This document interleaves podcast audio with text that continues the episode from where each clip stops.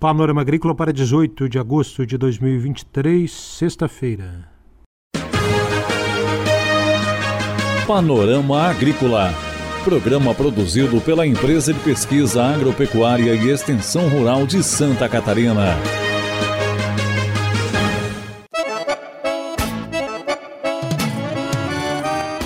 Sexta-feira de lua nova, 18 de agosto. Este é o Panorama Agrícola para você, amigo ouvinte. Na mesa de som está o Eduardo Maier. O ditado é: quando acertamos, ninguém lembra. Quando erramos, ninguém esquece. Nesta sexta-feira você confere El Ninho, o que é e qual o impacto dele em Santa Catarina. Confira a entrevista de hoje. Com a instalação do El Ninho, a previsão é de uma primavera com mais chuva e temperaturas acima da média. O verão deve ter também temperaturas acima da média e chuvas acima da média. Lembrando que o verão já é uma estação chuvosa. E permanecendo o El Ninho, o outono do ano que vem também deve apresentar chuvas acima da média. Ouça na entrevista com a doutora em meteorologia, professora da Universidade do Paraná, Universidade Federal do Paraná, Alice Green.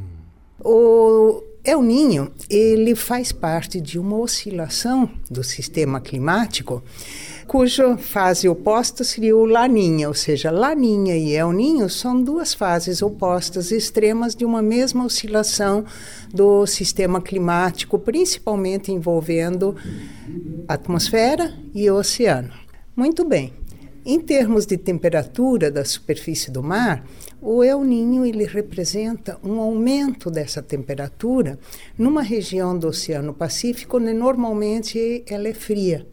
Né? Normalmente a temperatura do Oceano Pacífico tropical é quente na parte oeste, lá na Indonésia, e é fria nas proximidades da América do Sul, na parte leste. Durante El Ninho, estas águas mais quentes na parte oeste, elas se estendem para leste. E, portanto, toda aquela uh, circulação atmosférica que era associada a águas mais quentes lá no oeste, por exemplo, movimento ascendente, convecção, mais chuva, né, formação de nuvens e mais chuva, esta parte, esta, esse comportamento sobre águas mais quentes, ele é deslocado para o Pacífico Central Leste e produz perturbações na atmosfera numa região em que normalmente não acontece.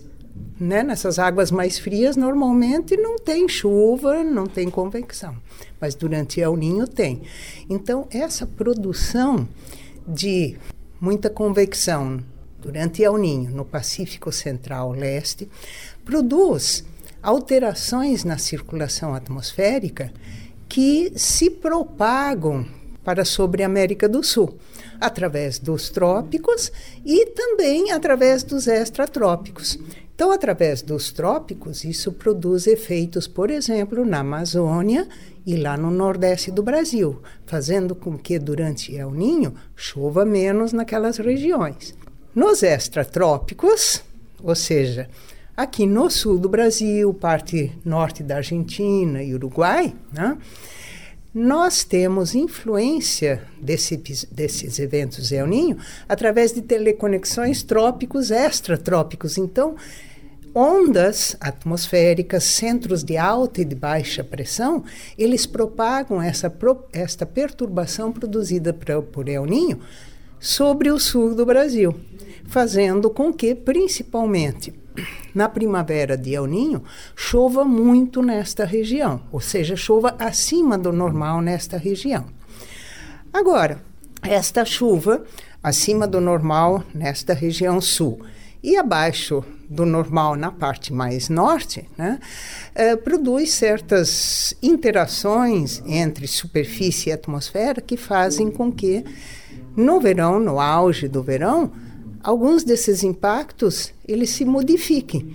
E aí, por exemplo, no sul do Brasil, há uma tendência a enfraquecer esses impactos. Mas No outono do ano seguinte, eles retornam com força novamente. Então, se o evento ele permanecer forte até o outono do ano seguinte, nós podemos ter impactos também no outono. Este atual evento, ele não parece que vai durar muito tempo pelas previsões que a gente tem até agora, mas isso pode mudar. Tá? Se por acaso o evento se estende até inverno do ano seguinte, também podemos ter impacto no sul do Brasil, tá? em termos de chuva acima uh, do normal. Além de aumentar a chuva média na estação ou num mês, um impacto muito importante do El Ninho é o dele alterar a frequência de eventos extremos, aqueles que efetivamente ocasionam desastres naturais. Os eventos El Ninho, eles tendem a produzir um impacto mais forte, inclusive nas chuvas mais extremas, ou seja, eles aumentam o número de eventos extremos. E isso é observado, por exemplo, na primavera, em que o ninho se inicia, né, e também lá no outono do ano seguinte e no inverno, se o evento se estender por muito tempo. Então, Defesa Civil, por exemplo, deve ficar alerta para essa possibilidade. E este ano nós já estamos sob influência do El Ninho? Na realidade, o El Ninho ele está iniciando agora, né? É, em média, um El Ninho ele se inicia no inverno de um ano e se estende até a, outono do ano seguinte. Então, ele está se iniciando no inverno. Nesse inverno inicial, normalmente o impacto não é forte aqui, certo? O impacto mais forte começa realmente na primavera certo? Que é onde estas conexões remotas, essas influências remotas que a gente chama de teleconexões, são mais fortes, tá? Então, no inverno, em princípio, olhando eventos passados, a gente não observa impactos muito fortes, tá? Mas na primavera aí se pode esperar uh, chuva acima do normal. Agora, quanto? Aí depende da intensidade do evento. As previsões até agora indicam evento entre moderado e forte, né? Uh, mas ainda é prematuro dizer. Então é melhor esperar um pouquinho mais para poder uh, obter previsões mais atualizadas, mais próximas da primavera mesmo, porque essas previsões que a gente tem agora elas começaram a ser rodadas no modelo em julho. Então, previsões que começam a ser rodadas em agosto ou em setembro vão dar previsões mais confiáveis do que vai acontecer na primavera. Também seria prematuro dizer que determinada região de Santa Catarina sofreria impacto maior ou menor? Sim, como eu falei, no momento é prematuro quantificar exatamente. Né? Seria interessante realmente ver como é que evolui a intensidade desse evento. Aí a gente pode dizer algo a respeito da intensidade dos impactos, certo? Então, particularizar muito as características desse impacto agora, nesse estágio, me parece prematuro.